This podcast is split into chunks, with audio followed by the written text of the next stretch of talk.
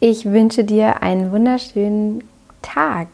Ich freue mich riesig, dass du da bist und habe jetzt schon ein dickes, fettes Grinsen auf dem Gesicht bei dem, was ich heute mit dir teilen möchte. Das ist nämlich richtig, richtig lecker und sehr einfach und toll. Und zwar ist das einer meiner absoluten Lieblingsrezepte.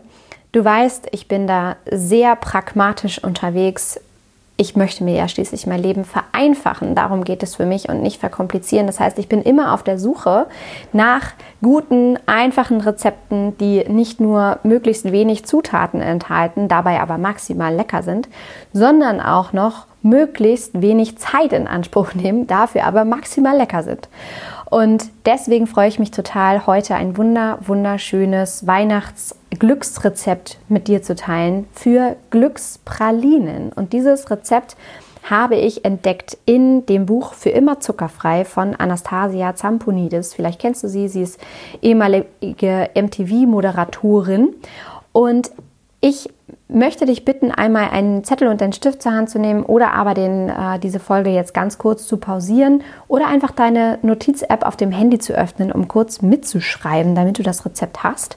Und zwar brauchst du für diese Glückspralinen, die wirklich unfassbar lecker schmecken, Klammer zu, brauchst du 100 Gramm weiche Datteln, 70 Gramm Haferflocken, 40 Gramm Mandeln oder andere Nüsse deiner Wahl, 15 Gramm Kokosöl, einen gehäuften Teelöffel Zimt, einen leicht gehäuften Teelöffel Kakaopulver, eine Prise Salz und 75 Gramm Sesam.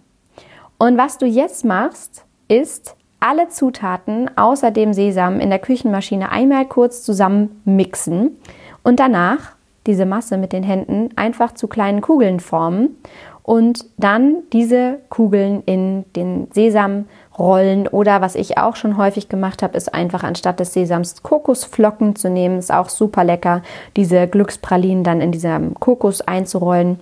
Und diese Glückspralinen sind wirklich innerhalb von 10 Minuten erledigt, schmecken unfassbar lecker. Sie sind vegan, sie sind zuckerfrei und sie halten sich im Kühlschrank mindestens eine Woche, dann solltest du sie aber verzehren. Das heißt aber, du kannst die wirklich jetzt in dieser Vorweihnachtszeit super gut verschenken. Die sind super schnell gemacht. Es freut sich jeder drüber und äh, hm, sie sind so lecker.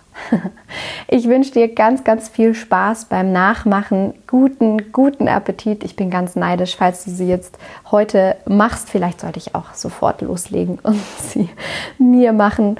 Und ich wünsche dir ganz viel Spaß und wie gesagt, guten Appetit. Alles Liebe. Don't waste and be happy. Deine Mariana.